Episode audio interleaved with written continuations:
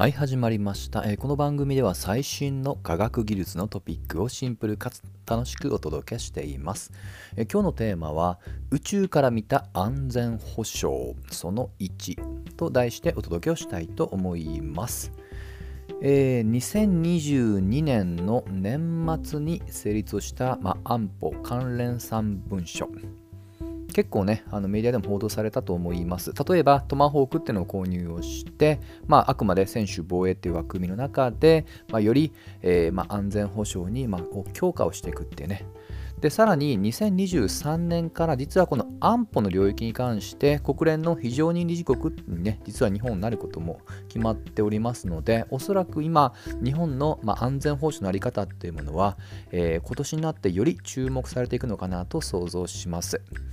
で、特にあの、まあ、安保の、えー、まあ、関連3文書は、まあ、特にトマホークというね、兵器について取り上げる記事をよく見ましたけども、まあ、兵器はね、どうしてもね、なかなか、えー、特に日本では過敏に反応してしまうのかなとは想像します。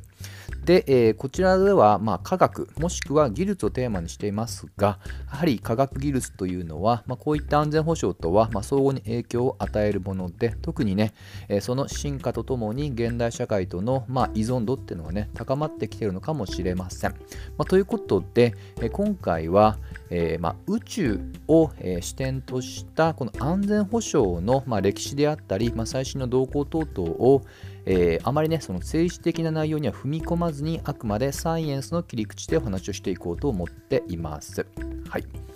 でこの、えー、宇宙の安全保障どこからたどるかなんですけども、まあ、一つの大きなきっかけというのはやはり第二次世界大戦の後からです。でここはおそらく、まあ、よく我々が、ね、目にするのは宇宙と聞くとどうしても宇宙開発でまさに1950年以降例えばソ連の、えー、史上初の人工衛星スプートニックですとか初の有人宇宙飛行ねあのガガーリンさんですよね。この辺り、まあ、あとは米国ですとねその1960年代にえー、まあ、進んだアポロ計画とかね、この辺りがどうしても話題だと思います。まあ、ただし、これはですね、やはりきっかけといいますか、先立つのはやはり、ま宇宙の、ま宇宙含めた、えー、やはり軍拡競争というのが背景にありました。例えばこのスプートニック、先ほど触れました、えー、衛星、そしてガガーリンが乗った人工、まあ、あのロケットですね。実はこれを打ち上げたロケットっていうのは R7 と呼ばれているもので、もともとは宇宙開発ではなく大陸間弾道ミサイルよく ICBN と呼ばれます。これの開発のために作られたもの。それをま改良したものだと思ってください。まあ、大陸弾、えー、大陸間弾道ミサイル、名前の通り、えー、まあ、当時はね、やはり冷戦ですので、米国、そしてソ連、それぞれの大陸間まで到達できる、まあ、5000km オーバーの超長距離のミサイルのことを総称してそう呼びます。でしかも、これはね、あのまあ、宇宙開発には、まあ、あの軍拡っていうのが背景ありましたよって話なんですが、もう一つ、やはりサイエンスっていう切り口で、えーまあ、どうしてもね、取り上げざるを得ないのが、やはり核兵器ですね。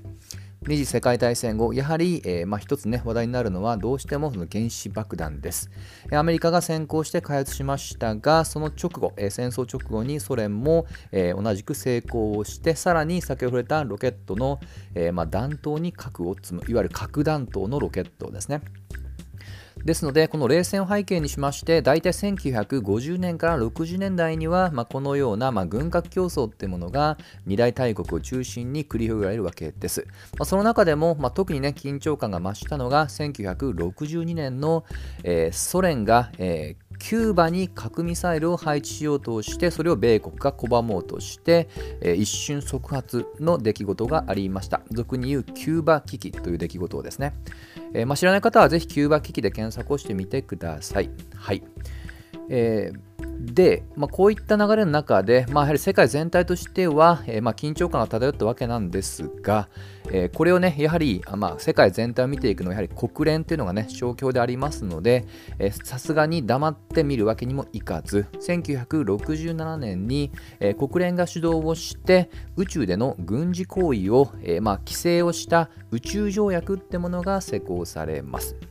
まあ、規制と言いましたけどもね、もちろん部分的なものですが、ただ、えー、これで歴史上初めて宇宙空間での、まあ、核ですとか大量破壊兵器といったものを、えー、まあ、あの軌道上にはね、置いてはいかんと。まあ、こういったことがね、正式に、えー、ま、規制されることになってくると。はいまあ、ただね、結構そこってエイヤですので、まだまだ抜け穴っていうのは正直言うとありました。ただ、いずれにしましても、1970年代になってきて、いわゆる冷戦のま雪解けですよね。まあ、要はお互い消耗戦をしてきたので、まあ、ちょっと握手をしていこうっていうね、若干雪解けのま時期に差し掛かってきます。ただそれで、えー、全くね、宇宙に関して何も手をつけなかったわけではなく、もちろんね、軍事的な衛星ですので、全ては公にしてませんけども、えー、まあ、米ソ、それぞれがいわゆる偵察衛星を使って宇宙から地上を、あのまあ、情報をね、えー、まあ、収集していくっていうね、そういった活動っていうのは粛々と進んではいますと。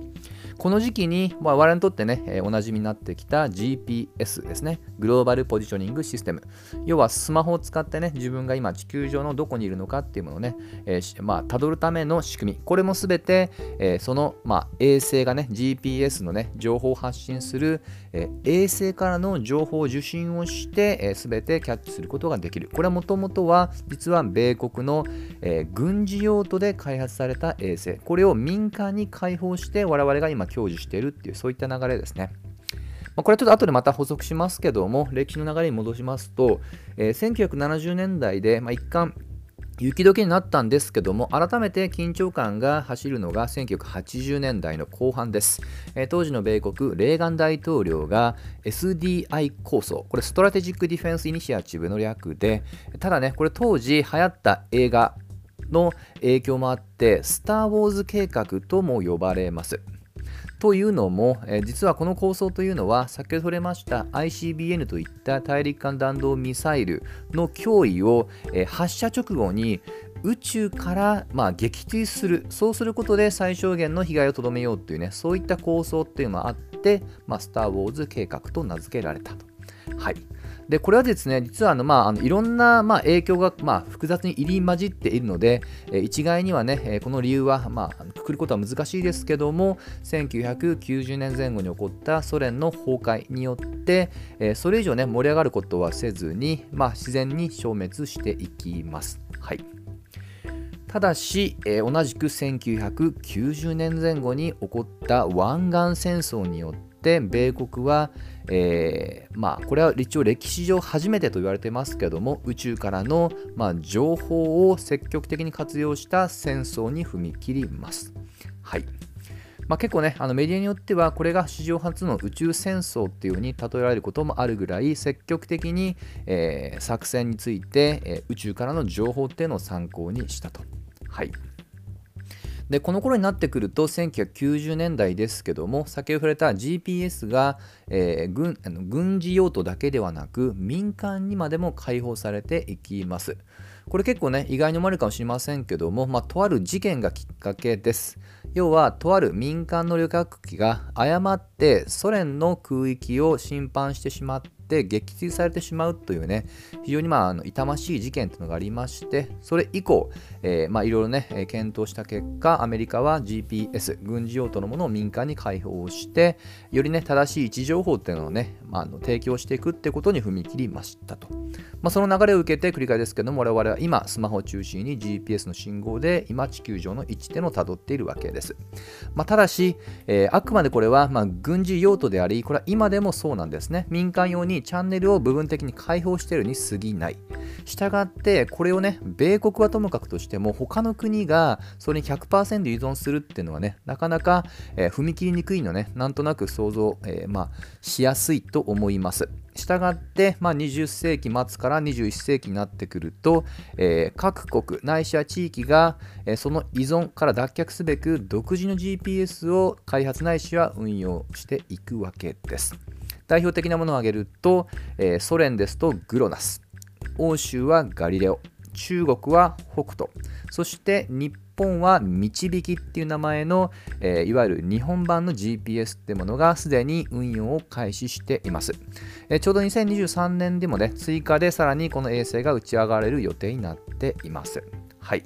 で最後にちょっとね GPS 自体の仕組みをもう少し深掘りをして今日は一旦終わりにしていきたいと思います。えー、GPS っていうのは、ね、実は結構単純です。今ね、もともとのアメリカの軍事用途でだいたい数十機の後半ぐらいがね、今上がっていますが、やってることは実は、えー、位置をね、教えてくれるわけではなく、単純に、えー、無指向型、つまりどこかに特化した方向に対してじゃなく、無指向で電波を発信しているだけなんですね。